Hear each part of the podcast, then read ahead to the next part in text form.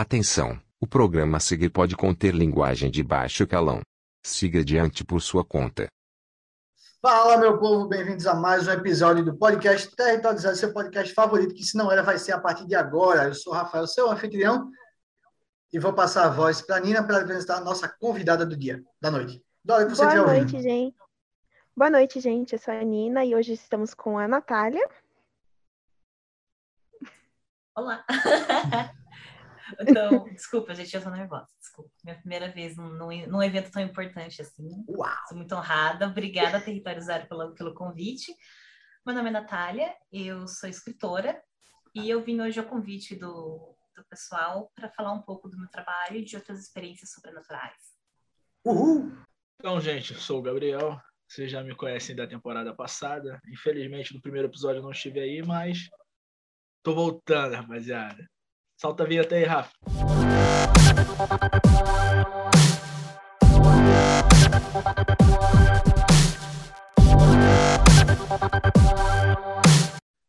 Então, pessoal, estamos de volta. É o seguinte, hoje a gente está tá com uma convidada especialíssima, escritora, Academia Brasileira de Letras, se Deus quiser, futuramente. Amém. E vamos deixar ela se apresentar. Natália, vamos lá, de onde é que surgiu a vocação para escrever. Eu, eu, creio, assim, particularmente, que é uma vocação, né? Acho que não é todo mundo tem paciência e o dom realmente de passar alguma coisa em forma escrita que realmente atraia a, a vontade da pessoa a ler. Então, onde é que surgiu essa vocação? Em que momento você descobriu isso? Olha, Nina, é aqui que eu, eu conheço eu puxo, muito bem. É aqui que eu puxo a Nina, porque a gente se conheceu através da escrita, na verdade. A gente escrevia fanfic ele escrevia fanfic temático de Naruto. E nasceu dessa época que a gente escrevia essas histórias, começou para escrever os nossos casais dentro de cenários que a gente queria que eles aparecessem, ou seja, juntos. Porque sabe como é que é? Shounen nunca tem casal direito. E só que uma das minhas primeiras fanfics já foi uma fanfic de terror. Porque desde que eu sou muito pequena, eu gosto muito de filmes de terror, principalmente com a temática de assombração sobrenatural. E a minha primeira fanfic, inclusive, ela tinha. Quem tá vendo o vídeo vai tá vendo. Quem não tá vendo, eu vou falar. É, esse aqui é o DVD do, do meu filme preferido, acho que é preferido de terror preferido até de todos os gêneros, que se chama Espíritos Amaldiçoar o Seu Lado. E muita coisa é, desse filme, muitas cenas, muitas referências eu usei nessa minha primeira fanfic de terror. Então já vem desde aí, desde que eu sou novinha que eu gosto muito do, do gênero e do tema. Massa. E, e, a parte de escrita, como é que tu começou a escrever e tipo viu que gostava de fazer isso? Ah, a gente escrevia muito para distrair, né, para criar esses novos cenários e a gente ia publicando, ia tendo o retorno do pessoal e às vezes nem tinha retorno, na maior, da, na maior parte das vezes não tinha retorno, era só dos amigos mesmo. E a gente começou a se aventurar. Sempre. A Nina estava lá sempre, desde 2007, né, Nina? É. E desde sempre. E acabou crescendo, porque é, quanto mais eu escrevia, mais eu ganhava gosto por isso, mesmo que eu não tivesse retorno de leitores, eu escrevia para mim. E foi no finalzinho de 2019 que eu tive a oportunidade de competir num, num edital, que foi o primeiro conto que eu tive aprovado num livro que a Nina está apresentando. O Molho de Chaves. Molho de Chaves, que foi pelo, pela antologia Contos de Fadas Sombrios, que era para a gente apresentar releituras de contos de fadas. E esse meu conto, ele foi para semifinal na, no evento Aberst, que é um evento nacional que premia histórias de terror sobrenatural, suspense. E fiquei na semifinal. E dentro da competição, né, da nomeação da própria editora, eu levei o, o de melhor conto para essa antologia. Aí eu tenho dois.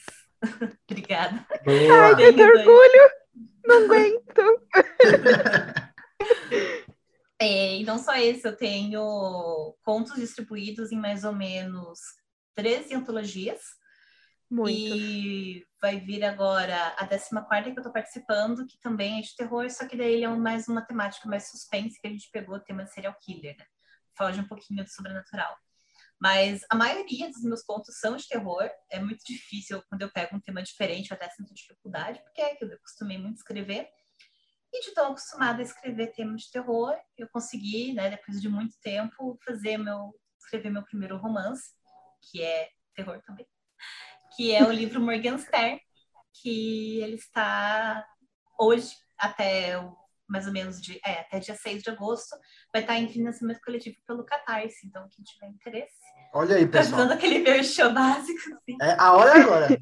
É só hora brilhar. Faz a propaganda. Agora. Então, esse livro, tentar não roubar muito tempo do pessoal, mas ele fala sobre a história de uma mulher que, atormentada dentro do vilarejo onde ela vive, por conta de uma deformidade que ela tem de um acidente, que ela sobreviveu de um incêndio, ela faz um trato com uma entidade que aparece para ela. Todas as almas desse vilarejo, que se chama Morgenstern, em troca dessa paz que ela quer para ela, porque ela nunca teve paz na vida dela desde que isso surgiu. Acontece que nem todas as pessoas ela consegue entregar a alma. Então, ela precisa ir atrás dessas almas que ainda estão vivas. E acontece que toda vez que ela está chegando, essa alma tem um descendente. Então, é a caça dela para esses descendentes do vilarejo até que ela consiga cumprir com esse contrato. Não. Ai, já quero, já ansiosíssima. apoie, apoie, gente. Apoie. Na hora do nosso intervalo, o linkzinho vai estar aqui na tela junto com uma artezinha, todo. Aquele frio frio que você sabe que a gente faz para os convidados. Tá, muito obrigada, gente. Obrigada mesmo pelo espaço. Mas incrível, eu curti muito, curti muita história. Eu, a Nina me, me tinha mostrado já o, o molho de Chaves. E não cheguei a conhecer Olha. os. Mostrou, mostrou. Ah. Mostrou, eu tirei ah, umas fotinhas para ele poder ler, ele queria ler, ficou sim, interessado, sim. e eu, logicamente, vamos apresentar o conto. Ah, claro, muito, claro. Nossa. E assim, eu, eu tenho um, um baba-ovismo especial por, pela parte de escrita. Eu, eu, gosto de tudo relacionado a terror, filme, estudinho. Mas a escrita, para mim, ela é um, um ponto fundamental. Foi por onde eu comecei. Não sei se é da época de vocês, que eu sou assim um pouquinho mais velho só, besteirinha, coisa pouca.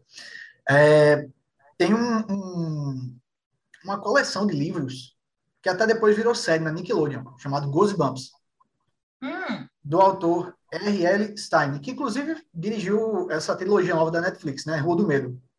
É dele também. E ele tem essa, essa coleção de livros que são vários contos de terror só que a versão mais infantilizada, para começar meio que a introduzir a criança ao mundo do terror sem assustar tanto. Uhum. E assim, a forma como ele escrevia para mim era era a minha referência, porque ele escrevia com muito detalhe. Você, quando você lia, mesmo que fosse uma coisa infantil, você se sentia parte do cenário onde aquilo acontecia. E aí eu te pergunto, tem alguma referência tua de, dessa parte de escrita, algum autor, alguma coisa que você se baseou para construir a tua personalidade de escrita? Olha, como eu escrevi, comecei a escrever muito nova lá pelos meus 13 anos, as maiores referências que eu tinha de narrativa eram os outros escritores de fanfics também. É, então, na verdade, a, a escritora que eu mais tinha como referência era a Tilin, que a Tilin ela fazia, ela escrevia com essa riqueza de detalhes que você me descreve. Então, quando eu assisti um filme de terror, já com essa consciência, eu gostava de imaginar como a Tilly escreveria. Ela não escrevia terror, ela escrevia drama. Mas eu gostava de pensar o que ela ia reparar no cenário, que ela ia levar, porque ela tinha muito disso de construir o cenário para te introduzir. Então, eu começava a pensar nisso, o que eu tinha visto, qual era a referência. Inclusive, esse filme Espíritos, ele tem muita referência que no final ele fecha. Ele é um filme que ele fecha muito bem. E eu gostava de pensar isso para as minhas histórias. O que, que eu quero mostrar de detalhe aqui, que lá no final vai fazer sentido. Então, eu gostava muito de pensar nisso, é, na, nos meus filmes e como eles, eles seriam aplicados à narrativa. Porque o filme é, antes, ele é um tipo de narrativa, ele teve um roteiro antes para ser escrito, é, eu também faço curso agora de produção de áudio vídeo, a gente estuda isso no cinema, como. Produz, como é que a gente leva isso para tela. Então, a gente é, é, é, sempre muita coisa que a gente procurava ler, conhecer. O meu. Acho que a minha maior referência é mesmo Tretchelin, tem a Fran Huga, mas ela também escrevia mais drama. As minhas várias referências engraçadas que eram todas de drama. E eu, eu que pendia para escrever o terror. Eu que chamava o pessoal, ah, vamos ver minha fanfic de fantasma. Exatamente. Eu, inclusive, eu amo aquela história. Às vezes eu releio e tenho medinhos, né? Quem quiser reler, quem quiser ler aquela Não história, isso, é, que eu preciso procure essa no. Fanfiction.net, Amor Materno. É muito bom. Eu É muito maravilhoso. Eu vou reescrever aquela história, porque ela, ela tá muito aquém do que eu acho que ela poderia ser. Eu vou Olha aí. história. É, mas é, é ser pra Vai vocês fazer o reboot da história. entenderem. Vai Entenderem um como é que ela começou a escrever, mas é muito bom. Eu que Escreve. fazia a correção dela na época. Ela fazia, viu? ela, Olha a aí, menina já- era minha beta. A pessoa começa e já tem redatora. Já. Tinha, a menina era minha beta, você completa. acha? Incrível. Nina, tem alguma pergunta? Nina é de casa, praticamente, né? É de Tem casa. alguma, alguma ixi. pergunta, algum comentário, Gabriel? Deixa a Nina primeiro. Não, pode falar. Eu, eu conheço essa pessoa de cabo a rabo já. Desses, desses 14 anos de amizade. Desde os 14 quer anos. É Tem um tempo, tem um Aí, se vocês tempo. quiserem. Algum tempo, algum tempo. Ah, Algum eu, eu e o tempo. Rafa, a gente já é amigo já tem um bom tempo também, né, Rafa? Eu devia ter meus 13, 12 anos, sei lá. Por aí, não precisa falar quantos anos eu tinha, não, mas tudo bem. Certo? Eu- então deve ter uns 10 anos já que a gente se conhece, cara. Por a aí, idade por pra aí. tomar vacina? A idade pra tomar vacina? Quase também. Aqui no Recife estou por dois anos para conseguir. o Rafa é quase um idoso. Cara, é, mano, eu acho muito maneiro, né? Tipo assim, eu, eu me matem, né? Porque o que eu vou falar é uma parada que, que eu não tenho orgulho de falar isso, mas eu sempre fui um péssimo leitor. Por que péssimo leitor? Eu nunca tive o hábito de ler, né? Eu comecei a, a, a, a ter, né, a de- desenvolver esse hábito um pouco velho já. Então, eu nunca tive assim, li pouquíssimos livros, e tudo mais, não me orgulho disso, queria ter lido mais. Hoje o que eu posso, eu sou muito um cara assim, eu gosto muito do visual. E eu sempre tive, assim, uma inveja, né? Inveja porque eu sempre escutei as pessoas falando sobre leitura e escutei muito a minha mãe falando sobre isso, de que ela conseguia se imaginar dentro daquilo, né? Dentro daquela história. E, cara, assim, você estava contando sobre né, esse romance que você está escrevendo e, velho, eu fiquei, cara, é, é realmente, é, é um dom, velho, porque ó, tu criou toda uma história, mano, com toda uma questão, e com certeza, você, e, e detalhe, foi maneiro só de escutar sobre, não é nenhuma sinopse e tal, tanto assim, e já foi legal de escutar. Então, cara, eu quero primeiro te parabenizar, velho, porque isso Nossa, é muito, muito maneiro, cara. Tipo assim, e aí você cultiva um não leitor como eu a querer ler, tá ligado? Eu tô escutando aqui, eu tô tipo assim, eu, eu tô aqui, tipo, querendo, tá ligado? Tipo, pô, mano, eu- depois eu vou dar uma olhada nisso aí. Eu vou, eu vou pedir a rapaziada pra me mandar umas paradas pra eu ler, porque realmente eu curto. Cara, eu gosto muito de coisa assim, curtinha, né? E eu lembro que, velho, eu não vou conseguir lembrar o nome do autor, cara. Mas eu lembro, a, eu, talvez o nome do livro era As Flores do Mal, se eu não me engano. Era um livro de contos ou pequenas histórias, cara, e que tinha uma temática meio de terror, não para espírito, mas uma coisa meio macabra, né? E um conto de terror também que eu achei muito massa, que, tipo assim, ele é meio poser, né, nesse mundo, provavelmente, é o Corvo, do Edgar Allan Poe. É muito bom, cara. Cara, e assim, um dia meu tio parou para me explicar, né, que tinha toda uma questão é, do- da forma que ele era escrita no original, que faria um pouco mais de sentido. E, cara, eu, cara, eu li aquilo eu fiquei, mano, que massa, velho. E aí ele foi falando das referências e que, tipo assim, ele foi dando exemplos de coisas, né? Eu não vou conseguir lembrar que isso faz muito tempo que eu troquei essa ideia com ele. E ele foi falando, cara, ó, tal coisa, tipo, tinha uma, se eu não me engano, tinha um, um busto, uma estátua, uma coisa assim. E aí ele falou, isso aqui é, a gente pode contextualizar da seguinte forma, pelo cenário da época e tal. Cara, e eu acho isso muito massa, muito massa mesmo. Então, sei lá, mano, já falei pra caraca, eu falo muito, eu não posso Não, mais mas é pra falar. falar eu mesmo, falo Nossa, foi é sensacional. É eu tô pra emocionada. Não, eu achei bem interessante essa análise, além do que só está escrito, né? Eu acho massa Não, quando ruim. tem essas análises de contexto da época, de, de cenário, essas coisas que, cara, a interpretação pode mudar completamente do que você está lendo. Nossa, ele falou tão bonito, falou tão bonito, Gabriel. Eu tô com, eu tô com um livro aqui, vocês deixam eu pegar ele rapidinho? Claro. Pode. Só um pouquinho. Só voltando, só voltando. Desculpa aí, gente, atrapalhar vocês no meio. O Nada. Gabriel estava falando de como o corvo é, pegou ele. E eu tenho um livro, porque Morgenstern, ele é uma releitura de contos de fadas. E eu tenho um texto do Fábio Yabu, do, do, também da coletânea, eu acho que o Gabriel ia gostar desse, é uma coletânea de É, contos de fadas também, versão macabra. Sempre tentando para espírito, tem de tudo quanto é tipo aqui. E ele tem um, ele resolveu escrever. É, ele escreveu no estilo dele o Corvo, só que num conto. Nesse conto, eu não vou falar o conto agora, vai dar spoiler. Vocês, vocês, vocês deixariam recitar ele? É um poema. Sim, sim. É curtinho. O nome é O Monstro. Vamos ver se vocês pegam o que é esse monstro no final. E se eu não engasgo aqui lendo.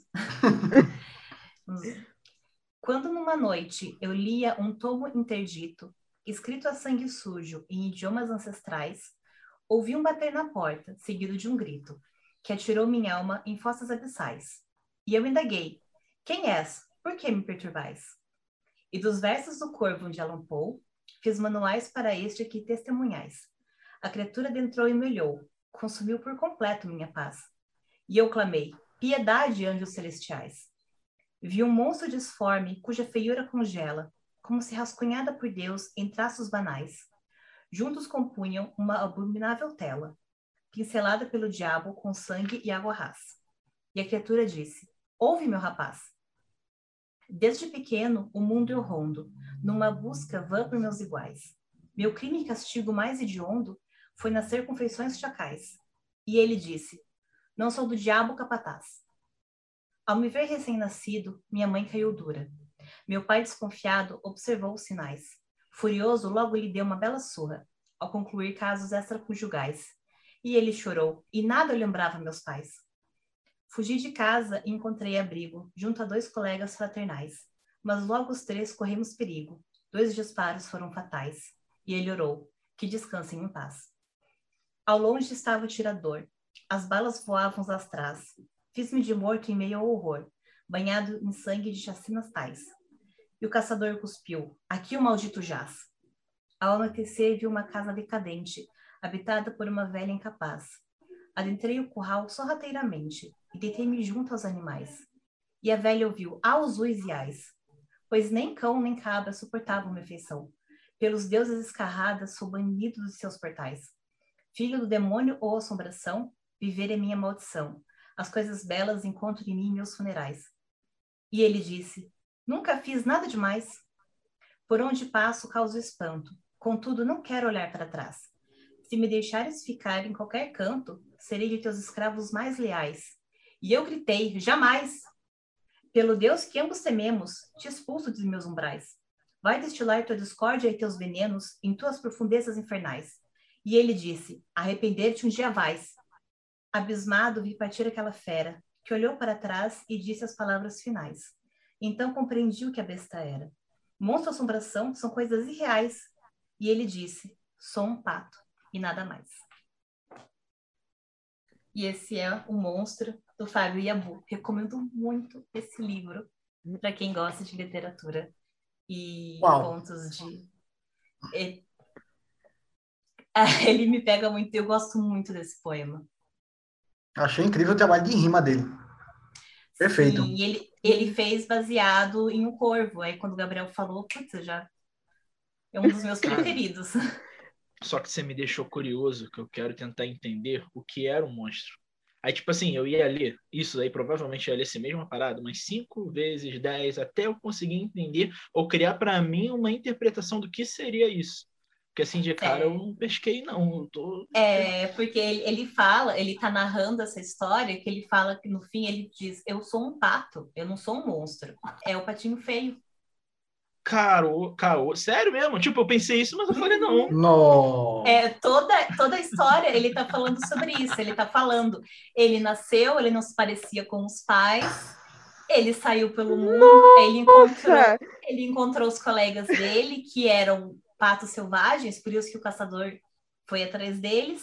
Ele se escondeu num curral, mas os animais o espantaram, e aí ele, nessa história fictícia, ele entrou nessa casa, ele se ofereceu para ser o servo dessa pessoa, essa pessoa expulsou, e quando essa pessoa expulsou, ele percebeu, pera, eu não estou falando com um monstro, e na verdade ele não é um pato, ele é um filhote de cisne, só que filhote de cisne é um filhotinho mais feioso.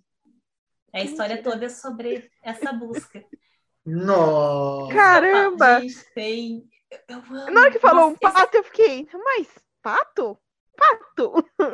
Fiquei. pato. Ué? E é o patinho feio. O real- Caramba! E o meu trabalho teve uma parte escrita do patinho feio? Nossa, se eu soubesse que você tava fazendo. eu- Mas eu não lembrei desse aqui. Mas ele é um livro muito sensacional. Ele é um livro infanto juvenil. É, São releituras de contos de fadas sombrios. Por isso que eu baseei muito meu livro nesse aqui também. Eu estudei muito ele quando eu estava escrevendo o meu. Porque ele tem uma transição, embora seja um, a minha história, é uma história contínua. Mas esse aqui são contos independentes, mas eles têm situações que se interligam. Então, uma coisa que você leu aqui, em outro conto ele está aparecendo. Uma menininha de chapéuzinho vermelho que está ali passando, ela já passou em outro conto. Então, assim, eu, eu falo, ler também é uma forma de estudar o que eu quero escrever. E essa, essa coisa, assim, de que o Gabriel comentou, que ele não teve muito contato com a leitura, mas o nosso país mesmo ele não, não incentiva muito, é muito difícil. As nossas leituras obrigatórias em escolas, elas são muito difíceis. E a gente não tem um acesso fácil ao livro, os livros são muito caros e Muito. aumentaram o imposto agora, gente, vocês não têm noção. Um livro para lançar ano passado, uma antologia, esse que a Nina tem, ele custava 4 mil para lançar.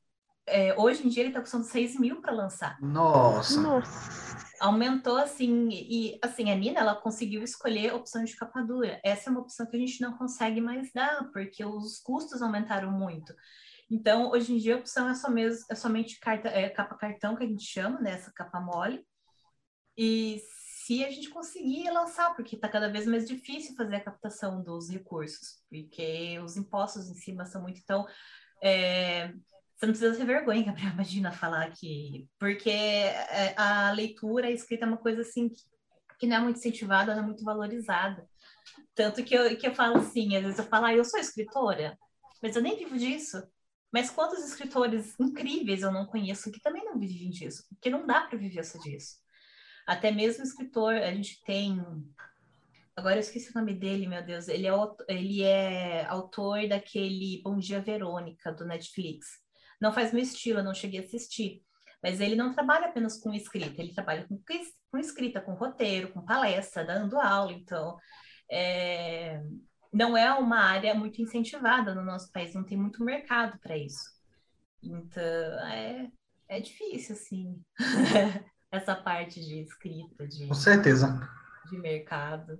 Mais um motivo para agora, no intervalo, que vamos ter agora, você ir lá no link do Catarse dela e deixar o seu apoio. Vamos apoiar o artista do país, ok? Catarse Muito bom. Barra. É isso aí, é isso aí. Vamos deixar o linkzinho, uma arte maravilhosa para você admirar e querer consumir esse conteúdo. Ok?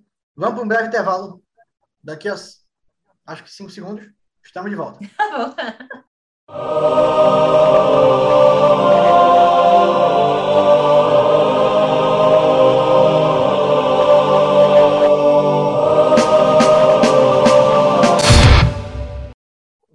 Voltamos do nosso brevíssimo intervalo. Para vocês foram cinco segundos, para a gente foi quase meia hora, mas tudo bem. Não interessa o que acontece nos bastidores.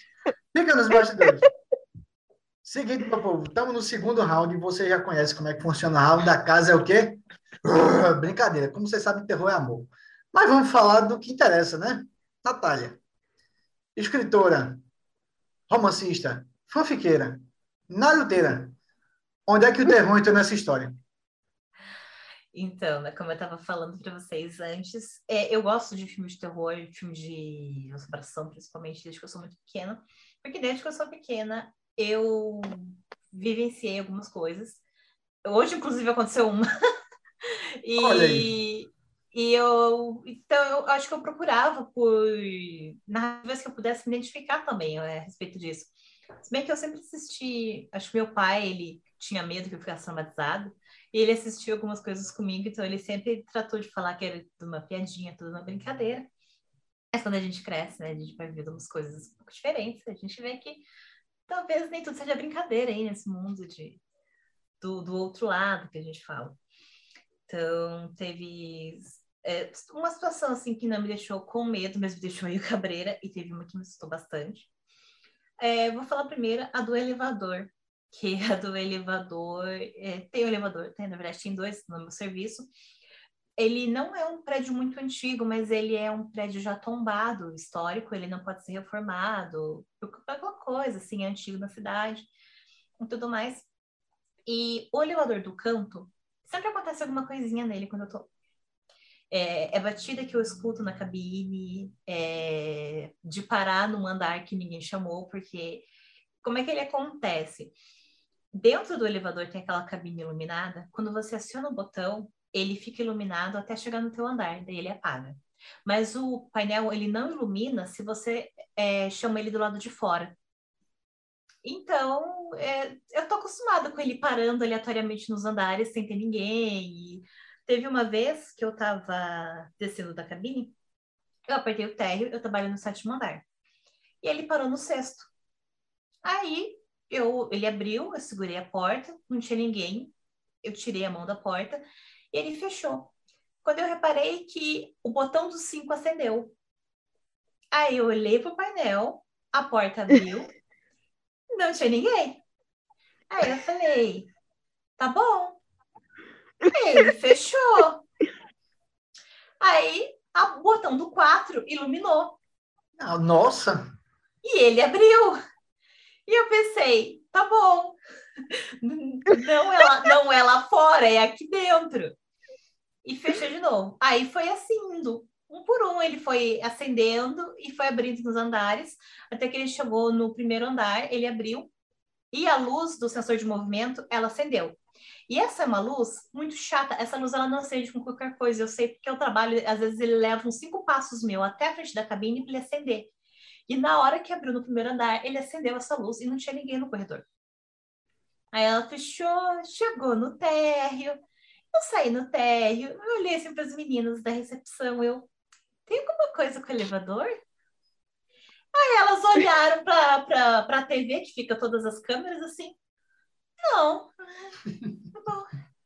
Tá bom, tá Só que por que, que eu falo que essa situação do elevador me deixa cabreira, mas não me deixa assustada? É, já aconteceu outras vezes eu estar no elevador e é um elevador de aço escovado. Então o reflexo dele, ele, ele é distorcido, né? Ele parece que você é o reflexo inteiro. E já aconteceu eu estar nesse elevador e eu ver três diferentes formas distorcidas junto comigo. Então, assim, eu tenho para mim que tem três pessoas pegando aquele elevador comigo. E quais outras situações que já aconteceram? É, aconteceu de eu entrar, e é sempre essa cabine. Não é nunca a cabine da ponta, é só a cabine do canto. De eu entrar nesse elevador no térreo mesmo, a porta ela tá para fechar e aí ela trava e volta, como se alguém tivesse colocado a mão na frente para bloquear. E ela sempre acontece três vezes seguidas. É por isso que eu tenho na minha cabeça que são três pessoas que estão lá pegando esse elevador comigo. Então, quando ele trava a primeira vez, eu já seguro a porta. E eu, e eu sempre falo para as meninas: eu estou esperando o pessoal subir. Mas eu falo em tom de brincadeira, né? Para não assustar ninguém naquele, naquele lugar. Porque teve uma vez que eu acho que eu assustei minha colega que a gente, a gente tava lá esperando para descer e e a, gente chamou o elevador, o elevador do canto. Ele abriu e a gente entrou. A gente entrou, só que aquela porta ficou voltando muitas vezes, assim, cinco vezes. Ela pegou e falou: ai, quebrou, vamos descer. Aí eu desci, segurei e falei: não, só que esperar o pessoal passar. Ela olhou para mim com uma cara de que não entende nada, assim. Aí eu peguei e entrei no elevador e falei: vamos que agora vai. Ela ficou com uma cara. Aí ela entrou, eu soltei a porta, a porta fechou, desceu normal, e ela quietinha, né? Aí eu fiquei quietinha também, né? Que não tinha que falar. Aí desci e fui embora. E já aconteceram, assim, de eu estar tá saindo da porta, lá da meu horário, eu saio, eu tranco a porta, aí de ouvir que a porta que tem alguém segurando a porta, porque quando você segura a porta, quando tem algo barrando a porta, ela apita. É, e quando ele chega normal, não, ele abre, ele fica um tempinho normal e ele fecha se ninguém entrar. E deu ouvir essa porta apitando e eu achando, ó, tem alguém segurando para mim. Daí eu vou correr, não, não tinha ninguém. Quer dizer, talvez tinha. talvez os meus amigos do elevador estivessem segurando para mim a porta, que não foi mais de uma vez que aconteceu. E hoje de manhã também aconteceu. Eu cheguei atrasada no trabalho E eu fui correndo, só que por causa da lei do Covid, a gente não pode entrar mais de uma pessoa por cabine, é um elevador pequeno. E aí eu fui correndo para pegar a cabine da ponta, porque a cabine do canto já estava com uma pessoa. Só que no que eu cheguei, no que eu apareci correndo, a porta fechou e ela parou no meio e voltou. Só, aí o rapaz que estava no elevador ele olhou para a porta, só que eu fui, eu, eu corri para o elevador da, da ponta. No que eu entrei, eu ouvi o do canto fechar. Acho que perceberam que eu não ia no do cantinho.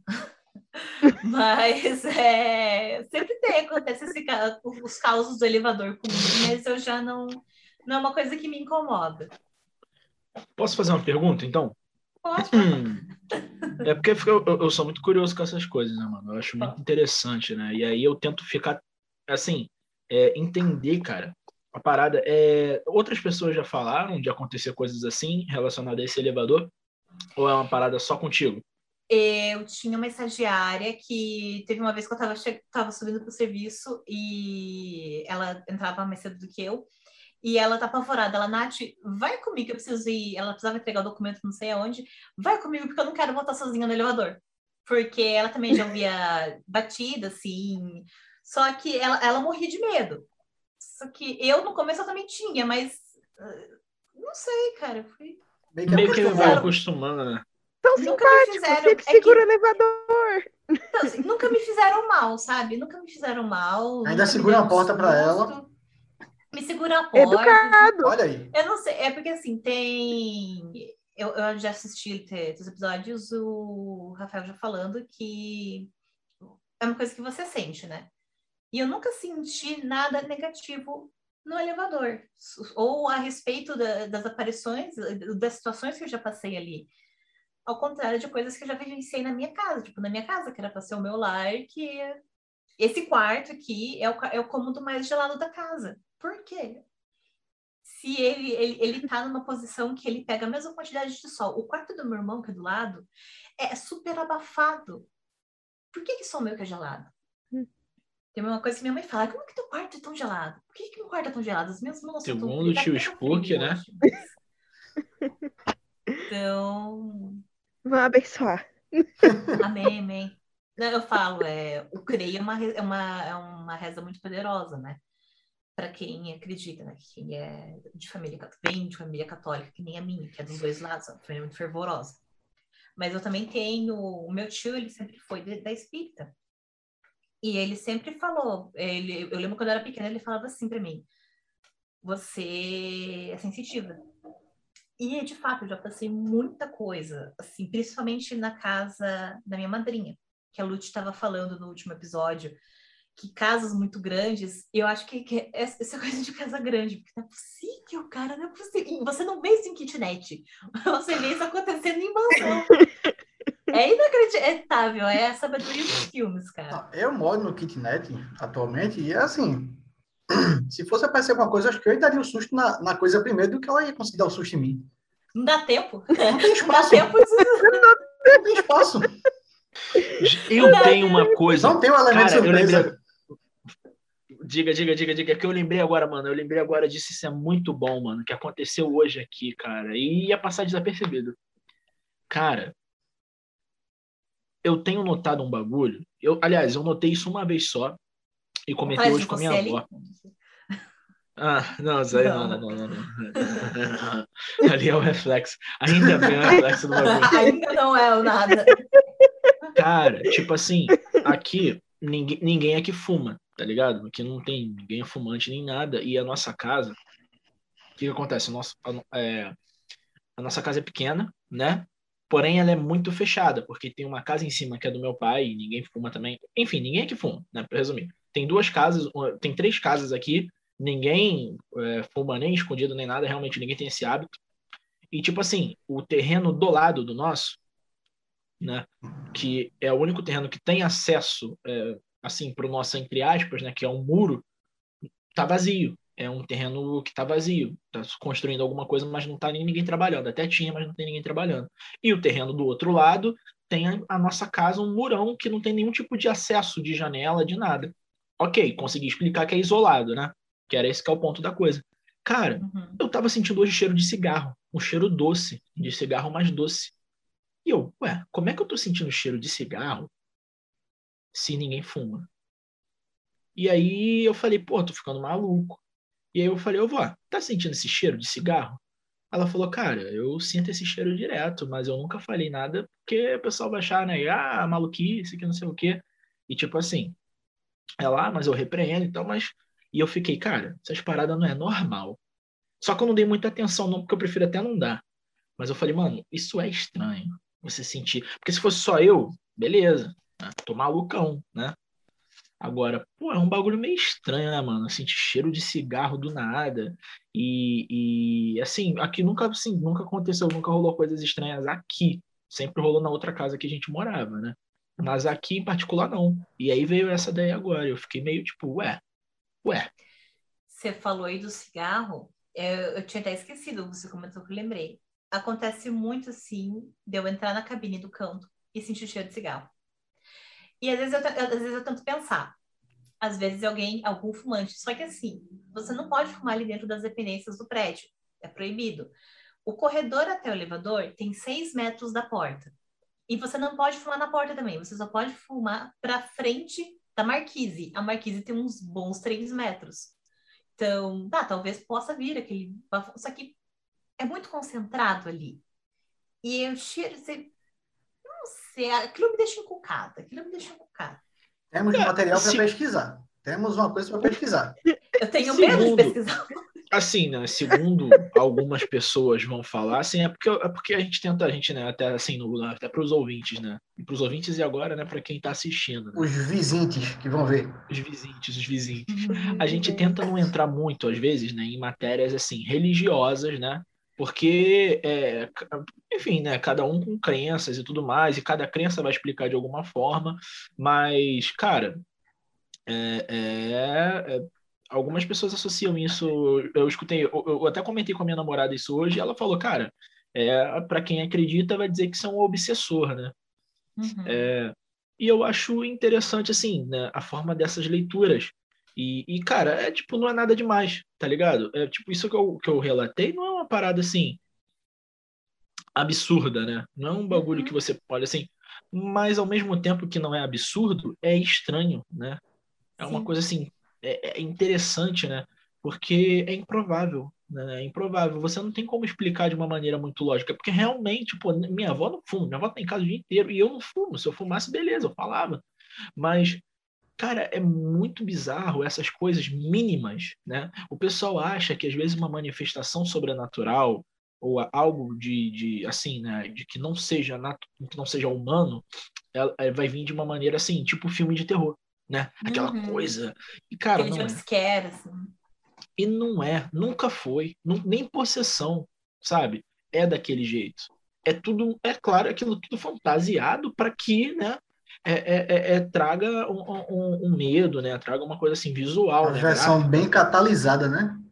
Sim, mano. Mas, tipo assim, você pode observar, cara, conversar com, com pessoas, assim, variadas, né, cara? É, que, que passaram por coisas e, e, eu acho isso muito interessante. Eu, e, e, eu gosto muito de conversar com as pessoas sobre isso, porque você sempre vê vindo as mesmas coisas, né? As mesmas experiências, das mesmas formas e sempre coisas assim que são muito características, né, cara? É, é um cheiro, é um quarto que, que, que tem um, uma atmosfera diferente, né? Porque você entra, você passa de um cômodo para outro, você sente que muda, né? O que está acontecendo ali, como que o, o, seu corpo reage àquilo ali. É, é, e, cara, isso é muito, muito interessante. Muito interessante. Tem toda uma ciência por trás do sobrenatural, né?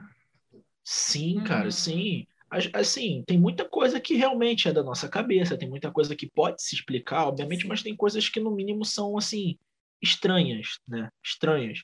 E pô, cara, é, assim, eu particularmente eu passei por poucas dessas coisas estranhas, mas sempre conversei com muita gente sobre essas coisas e sempre tive, né, relatos muito interessantes, né, cara? É, sobre, disso, de coisas que, assim, que desafiam um pouco a nossa racionalidade, né? E, cara, eu acho isso muito massa, mano. Eu acho, eu acho assim, desconfortável, por um lado, porque é estranho. A gente, quer, a gente quer se sentir bem dentro de casa, a gente, quer, a gente não quer ficar se preocupando, porque, ah, porque se eu fizer tal coisa, vai ter tal coisa, blá, blá, blá. cara, a gente não quer. A gente quer viver a nossa vida normal. A gente, por mais que nós somos, nós, né, a, gente, a gente se amarra em terror, a gente não quer viver o filme de terror, né? Exato. A gente não quer. Não venha que eu não estou preparada, já diria Lute. Não venha que eu não estou pronta.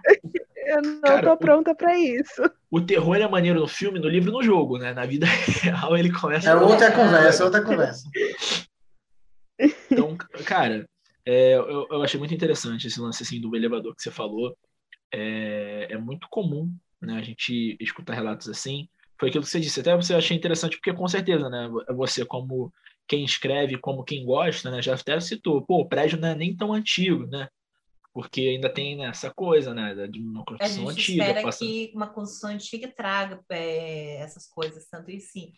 Eu experimentei coisas é, na antiga casa que eu morava, a Lina não chegou a conhecer essa casa. Mas era uma casa muito pequenininha, era uma casa de 60 metros quadrados. Eu experimentei coisas lá. E lá era um, era, era um terreno novo, era uma construção nova. Quando a gente comprou aquela casa, aquela casa ali era recente, estava ali fazia cinco anos. E aí a gente veio morar nessa casa que a gente está agora. Essa casa tem mais de 20 anos. Essa casa a gente, a gente tinha na manicure que tinha aqui, aqui perto da rua. Ela dizia: Eu lembro quando ali a tua casa era, era, era uma chácara. Eu lembro quando ali era um sítio ainda. Então, assim, então ela foi construída, ela tem mais de 20 anos. E eu também já passei por coisas aqui, então, assim, não, nem sempre é, é o tempo, mas o que acontece ali que acaba ficando. E a gente nunca sabe o que aconteceu, né? Não precisa nem ser algo tão antigo, né? Só basta ter acontecido para ter um, uma memória ali. Sim, exato. E eu achei interessante o que o Gabriel falou, porque a gente vem na raiz da palavra, né? Sobrenatural. Às vezes, porque é natural, a gente não tem explicação, quanto mais porque é sobrenatural. Hum. É algo muito acima do, da capacidade da gente processar a informação. Alguém tem alguma para compartilhar? A minha foi semana passada. A minha já aconteceu semana passada. Eu, eu, eu, eu, vou, eu vou só fazer um paralelo, cara. Ela falou do que eu lembrei que eu ia. Que eu, que eu falei né, no outro bloco, né? Do espírito, né? Ou eu falei no outro bloco ou falei em off, agora eu não lembro, mas já falei em algum lugar. Tipo acho que foi no outro bloco. eu, eu, eu não lembro se eu cheguei a ver o filme todo, porque esse filme ele lançou, se eu não me engano, eu era criança. Eu era bem ele novo. lançou em 2004, ele chegou no Brasil em 2006. Eu fiz meu trabalho do curso que eu tô fazendo agora de cinema, eu fiz sobre esse filme, de tanto que eu gosto desse filme. É, em 2006, eu devia ter, então, peraí, 2006, 97, eu tinha 9 anos. Cara, é, eu lembro que esse filme, na época, né, é, a Globo ela passava muito trailer de filme que, um, que, que, que chegavam no cinema, né? E na época dos Jogos, dos Jogos Mortais, opa, na época do Chamado, passou, né? Passava aqueles trailers, né? Vinham assim, né? de tarde, de tarde para de noite. Eu lembro muito da uhum. propaganda da Malhação. Eu era noveleiro quando era criança, né? Minha avó vendo novela e eu ia do lado vendo novela também. Eu adorava a também. Eu lembro que, eu não sei se é o título do filme, é esse também, mas eu lembro que o narrador falava: Espíritos, a morte está do seu lado. Eu, é esse. Eu, Você automaticamente olha para tipo, vá para lá. Tá, não. Tá, mano, eu nunca vou esquecer. Eu tava na casa da minha avó, cara. Olha, cara, olha como é que a mente da gente, né? Ela, ela projeta as coisas e ela internaliza de uma maneira assim. Eu lembro, não vou lembrar do dia, mas eu lembro que era de tarde. Eu lembro se a luz da sala estava apagada ou estava acesa eu lembro o canal e eu lembro do que o cara falou. Quando ele falou isso, mano, ah, eu ó, meti o pé, não desliguei nem a televisão, meti o pé pra cozinha e fui lá ficar com a minha avó. Ah, é, lembrei. Tava de tarde vendo. Provavelmente estava vendo sessão da tarde, eu tava indo pra malhação. E aconteceu isso aí, mano. Passou, cara, eu meti o pé correndo, eu era muito cagão, muito cagão Tadinho, mesmo. Não, mas imagina. Cara, e eu nem era tão novo, né? Pô, nove anos. Porque quando falou que o espíritos, a morte está do seu lado, eu olhei assim, aquela casa, a casa da minha avó é um pouco grande, e a casa vaziona, né? Assim, né? E a casa lá era meio fria, meio escura. Eu olhei para um lado, olhei para o outro. Lembrei das histórias que falava do quarto do meu tio, que isso aí para um hum. outro, um outro pod a gente, a gente desenrola essas histórias. Olha aí, já temos razão. Olha só. o que, irmão? Rapaz, eu saí foi voado, irmão. Eu, eu corri pra cacete. Eu, eu tinha essa mania, eu corri, velho. Eu corri. Eu vou ficar pra ver, eu não queria nem saber. Nossa, mas esse filme me deixou muito apavorada quando eu assisti, porque eu não, eu não tenho memória dele passando comercial para o cinema. Eu não tenho memória nenhuma disso. Eu sei que eu fazia muito de ir na locadora, passar pelos corredores e de pegar e ler a sinopse. Eu gostava dessa experiência de lá, porque eu gostava um pouco, era um pouco minha fuga que eu tinha no dia a dia. Quando a gente criança, a gente, naquela época, naquela época, meu Deus, começo dos anos 2000, a gente não tinha muito, eu não tinha contato à internet, eu fui ter depois, assim, quando eu já, eu já era adolescente, tinha meus 13 anos. Então, eu não tinha muito o que fazer, eu gostava de ir na locadora para distrair. E eu achei esse filme quando eu estava de férias. E eu assisti esse filme. E eu fiquei apavorada. Na minha casa. Por favor, primeira vista. Eu achava que o fantasma aparecendo. E a minha casa era tão pequenininha que ela não tinha corredor. Então, assim, eu não tinha nenhum corredor para sair correndo. Se a coisa fosse aparecer, ela ia aparecer na minha cara. Eu morria de medo. E uma coisa que é interessante, que esse nome, né, A Morte Está ao Seu Lado, esse subtítulo, ele é um subtítulo internacional, ele foi feito para distribuição dos filmes. Só que o nome, o nome original dele é Shutter, que é um comando da câmera fotográfica, porque o filme é sobre isso, é sobre as sombras na, nas fotos. Aí pensa, eu não gostava nem de pegar foto para ver foto de casa. Eu ficava apavorada, porque esse filme, ele é muito bom, esse DVD, porque ele tem o making off de como foi feita várias cenas. É bom para você ver que o fantasma não existe, mas quem disse que passa? Porque uma das cenas do making off é que os diretores do filme receberam pilhas de aparições em fotografias para usarem no filme. Então tem cenas que aparece sim o, os protagonistas fazendo pesquisa, tem um painel de fotos, eles estão pesquisando.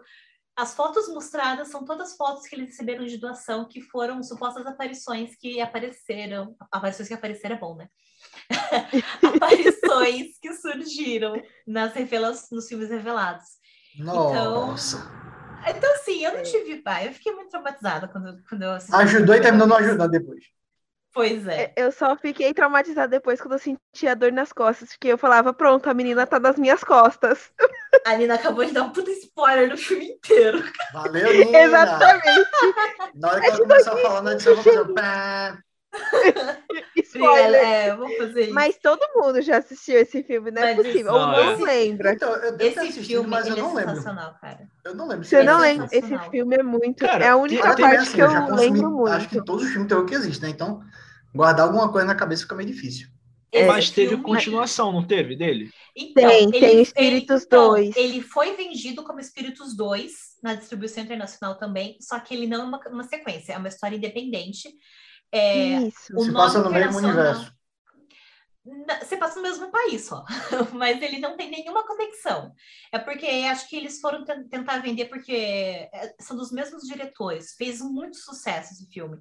É, tanto que o segundo filme ele foi a, ma a, maior bilheteria do ano e continua sendo a melhor bilheteria. Esse, esse diretor ele faz os filmes das melhores bilheterias assim com tema sobrenatural. E esse, essa sequência foi vendida como Espíritos 2, mas o nome de distribuição internacional é Alone, que é sozinho. O nome original, porque é filme tailandês, então você vai cavucando, assim. O nome original é Gêmea, que é uma moça que ela tinha essa gêmea siamesa com siamesa. ela. Essa, essa menina morreu, foi feita a cirurgia para separar elas. Ela foi embora com o namorado, acho que para a capital da, da Tailândia. Não, mentira, ela foi embora para a Coreia e a mãe dela tem um derrame depois de muitos anos e ela volta com o namorado para Tailândia para ver a mãe dela. E aí ela começa a ter a ver essas aparições da irmã dela. E aí você eu acho que eu já vi essa história. Esse Agora eu é captei. Esse filme é muito legal também. Esse vi, filme é muito, muito, bom. bom. A reviravolta desse filme é muito foda. Cara, o plot no final. Filme, eu jurava que esse filme era japonês, mano, porque a, a primeira, assim, lembrança que eu tenho dele, né, era uma, eram pessoas asiáticas, né, e, e, e na época uhum. eu não tinha esse conhecimento que eu tenho hoje, né, que tem muitos, né, filmes é, é, é de outros países, né, da, asiáticos que foram distribuídos para cá, né. Até porque isso era meio Sim. difícil, a gente sempre teve muito assim, principalmente no nosso cinema chegava muito filme americano, né. Sim. É, e continua é... sendo assim, né? Não, Se e você continua. atenção. E, é, é tipo, o grito, o chamado, tudo foi de filme japonês que transformaram em americano, né? Americanizaram os filmes. O interessante ainda que a Nina falou do o Grito, que o Grito que a gente conhece, que é aquele com a menina loirinha e tudo mais, ele foi adaptado pelo mesmo roteirista e diretor. Se não me engano, é, era a mesma pessoa. Tanto que tem situações no filme que é, é como se fosse um combo dos dois filmes japoneses mas foi o mesmo cara que produziu. Acho que é por isso que eu acho esse filme tão bom. Eu acho ele muito equivalente com o original. Eu acho ele. A sequência foi uma merda. Mas o primeiro eu acho que funciona muito bem. e, e, assim, mano, eu, eu, eu, vou, eu vou começar, não hoje, né? Eu, eu, vamos deixar para outro dia, porque já tá de noite, tá escuro, essas coisas, ficar falando dessas coisas. Eu fico, cara, eu vou te falar, eu não tenho Enfim, medo. o medo. Eu não oh, tenho, tem uma coisa tenho medo. E aí, ó, Tá bom. Eu não tenho, cara, eu não tenho medo, cara. Mas sabe, tipo assim, não sei se isso acontece se com vocês às vezes. Também. Quando rola certos assuntos, sabe quando você fica sentindo aquela coisa meio, meio estranha? Pesado. Saca? Aquele pesado no estômago, é, assim. Pô, isso é muito desconfortável, cara. Aí eu dou a segurada. Porque, cara, eu vou te falar, eu tô. Né, me julguem, eu utilizo o TikTok, né? Porque vem muitas coisas úteis. Eu uso, eu uso. Então, cara, e tipo assim, tá parecendo muito filme. Eu não tenho espaço celular pra isso. tá parecendo muito filme. Tipo, eu comecei a, a, Assim, conforme você vai assistindo as coisas, vai chegando para você. E eu tô. Sempre que vem negócio de filme de terror, eu vejo. Pra ver qual é, porque. É, minha namorada, ela tem um gosto de filme muito. Tipo assim, ela gosta de filme de romance, tudo mais coisas assim. Eu já gosto de filme de ação, comédia. E aí a gente, né, o nosso ponto de convergência é terror. A gente gosta de terror. E a gente sempre para pra assistir filmes de terror. Tanto que a gente assistiu até um.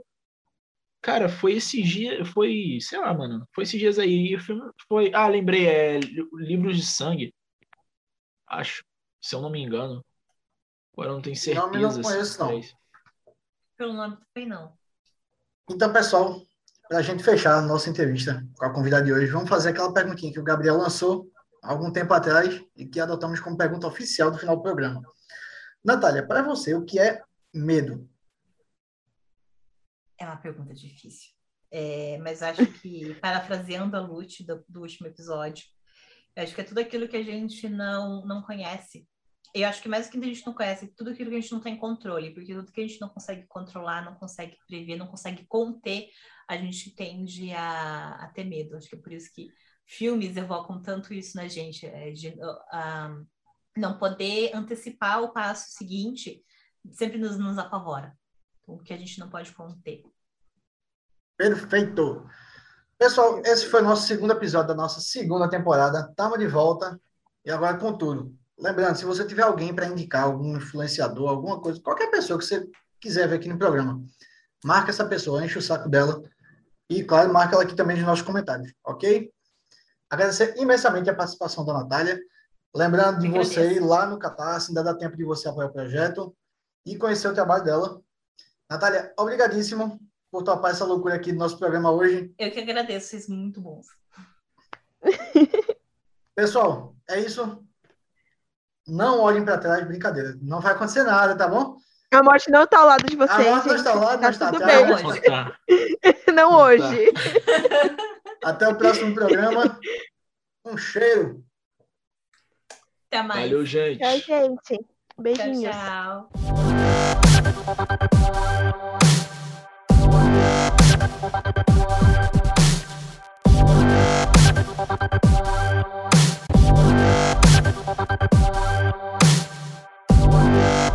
tchau.